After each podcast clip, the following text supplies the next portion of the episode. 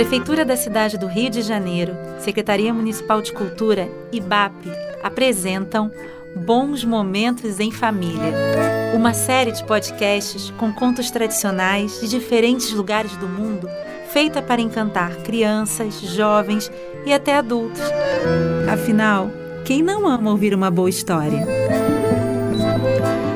Olá, tudo bem com vocês?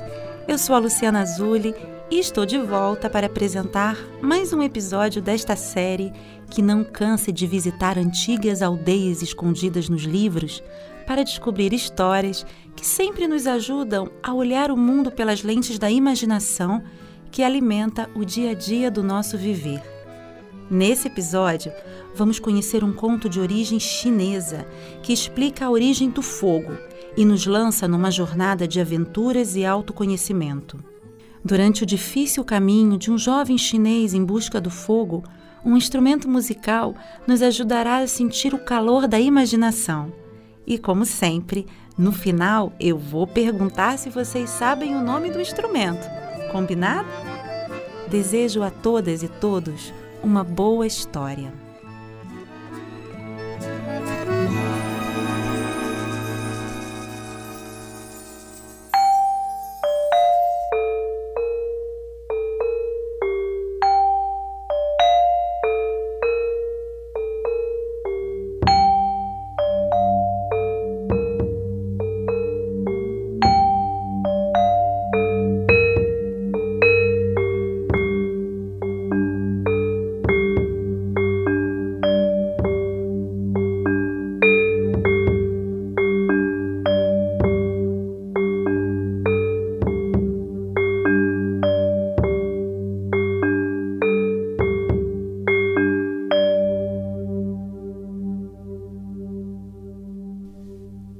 Antiga China, contava-se que no início do mundo a humanidade não sabia como usar o fogo.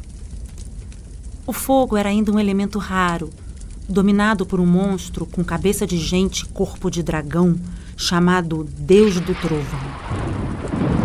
O Deus do Trovão gostava de perambular pelo mundo nos períodos da primavera e do verão, deixando o céu sempre em alerta. E se acontecia de sua cauda escamosa bater em alguma árvore já carunchada, essa pegava fogo imediatamente. Às vezes acontecia desse fogo se espalhar entre as outras árvores, causando um incêndio na floresta, fazendo os humanos ficarem apavorados, afugentando pássaros e feras. Nesse tempo antigo, o fogo era ainda um mistério, mas os humanos já haviam descoberto que o sabor das carnes e outros alimentos ficava hum, ainda melhor se a comida fosse cozida. Também já haviam percebido que o calor do fogo ajudava a aliviar as dores do frio e que a luz dele clareava as trevas, espantando fantasmas e outros temores. Acontece que, tirando as vezes em que o deus do trovão concedia fogo à humanidade, ninguém sabia onde mais poderia obtê-lo para atender às necessidades do dia a dia. Na verdade, já se ouvia falar de um fogo permanente que existia nos confins oeste do mundo. Era um reino muito distante, que não era iluminado nem pelo sol nem pela lua, mas mesmo assim vivia sempre iluminado dia a dia, sem nunca ter noite. Os campos estavam sempre verdes e o forte frio nunca chegava. Era um reino chamado Suiming. Esse fenômeno mágico acontecia porque em Suiming existia uma grande árvore chamada Suimu, que tinha um tronco tão grosso que seriam necessárias centenas de pessoas para conseguir abraçá-lo. Sua copa era gigantesca e cobria milhares de hectares e de seu tronco e de seus galhos radiava tanta luz e calor que esta árvore era também chamada de Árvore do Fogo. Apesar da árvore Suimu localizar-se na longura do mundo, muitos ficaram sabendo de sua existência e tentaram chegar até ela para trazer o fogo para suas aldeias. Só que para chegar ao reino de Suiming, era preciso escalar mil montanhas, atravessar mais de dez mil rios percorrer trilhas dentro de perigosas florestas e ainda enfrentar toda sorte de dificuldades que só o caminho revelaria. Ouvia-se que valentes viajantes haviam tentado cumprir a jornada, mas ninguém conseguira completá-la até então. Muitos caíram das montanhas ou ficaram congelados nas trilhas, outros foram arrastados pelas águas dos rios ou foram devorados por feras nas matas. As notícias desses acontecimentos acabaram por fazer com que as pessoas desistissem de tentar, mesmo sendo tão necessário fogo no dia a dia de toda a gente. Assim foi por muito tempo, até que numa das aldeias, um jovem ouviu falar da árvore suimu. Esse jovem era muito forte, alegre, espirituoso e dominava muito bem a arte do arco e flecha. Também era muito inteligente, exímio nadador e experiente escalador de montanhas. E além disso tudo, tinha o ardente desejo de dar o máximo de si para o bem de sua aldeia. Apesar de ouvir os relatos dos perigos existentes no caminho até Suiming, ele resolveu partir para tentar trazer calor e luz para sua gente. Se despediu de todos e foi em direção ao oeste. De fato, o caminho era tão árido e perigoso como lhe haviam dito. Sempre que altas montanhas pareciam escorregadias, ele se agarrava nas pedras e nos ramos de vime. Quando os rios eram muito caudalosos para se cruzar a nado, ele fazia canoas improvisadas com pequenos troncos ou com galhos que ele derrubava ou cortava. Quando atacado por feras ou cobras que saíam de cavernas ou tocas, lutava com elas até vencer. Porém, também houve momento em que ele tombou. Sim, ele tombou de fome, de cansaço e frio. Por mais corajoso que o jovem fosse, ele era humano. Mas nesses momentos, puxava do chão o repouso necessário para se erguer novamente. E após um longo tempo viajando, o jovem perdeu até a noção de há quantos anos havia partido de sua aldeia. Será que as pessoas de sua aldeia ainda esperavam por ele? Mesmo sem saber, ele seguia. Já havia caminhado tanto que o sol e a lua tinham ficado para trás. Durante dias, o jovem caminhou na escuridão, guiando-se apenas pelo tato dos pés e das mãos e pela intuição do corpo e a imaginação da mente. Foi quando, de repente, ele percebeu o piscar de uma luz que surgia adiante.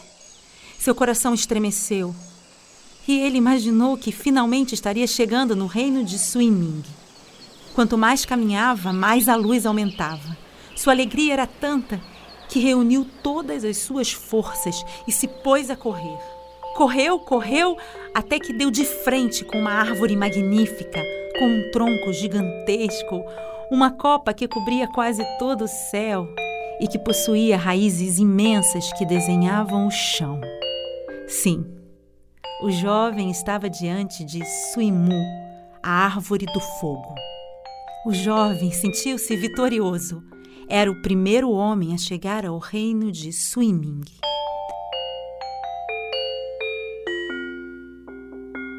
Começou então a andar em volta da árvore para descobrir de onde vinha o seu calor e a sua luz.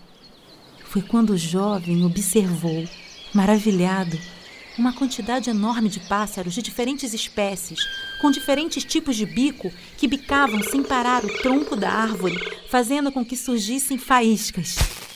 O jovem entendeu o que estava acontecendo. Ele subiu na árvore, cortou alguns ramos e fez pequenos blocos de madeira.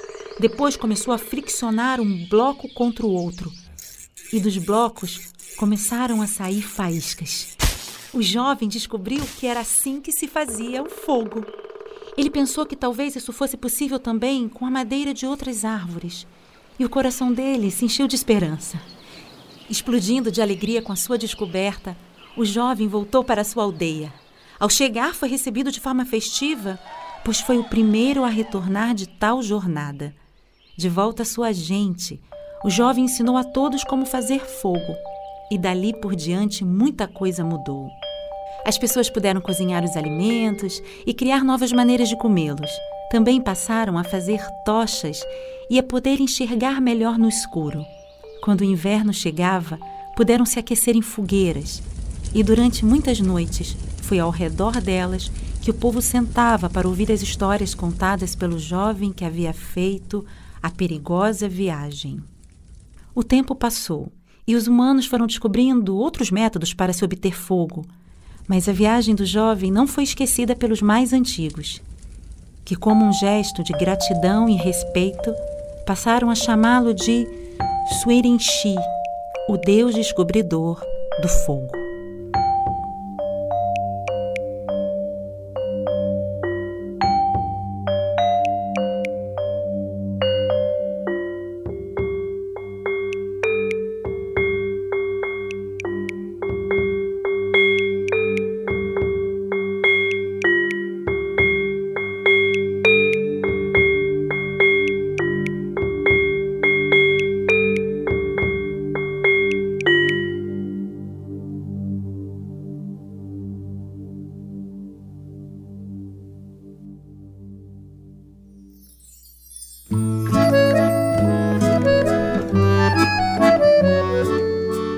Eu acho que vou passar ainda um bom tempo pensando nessa história, com tanto detalhe para lembrar e sonhar.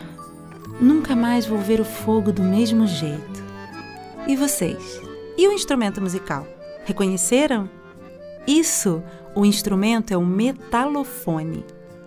Bom, foi um prazer dividir esse lindo conto com vocês.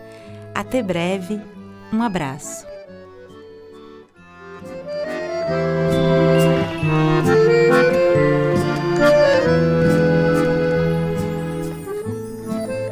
Curadoria Ana Brits. Roteiro e narração Luciana Zulli. Gravação de voz Márcio Dornelles. Trilha musical Rodrigo Ferreiro. Sonoplastia e edição final Gustavo Correia. Ilustração Renato Marques. Design gráfico Marlos Vaz. Produção artística Magalona Produções. Patrocínio Prefeitura da Cidade do Rio de Janeiro, Secretaria Municipal de Cultura, via incentivo do ISS. Empresa incentivadora BAP. Apoio Grupo Rian. Realização Aloha Consultoria e Eventos.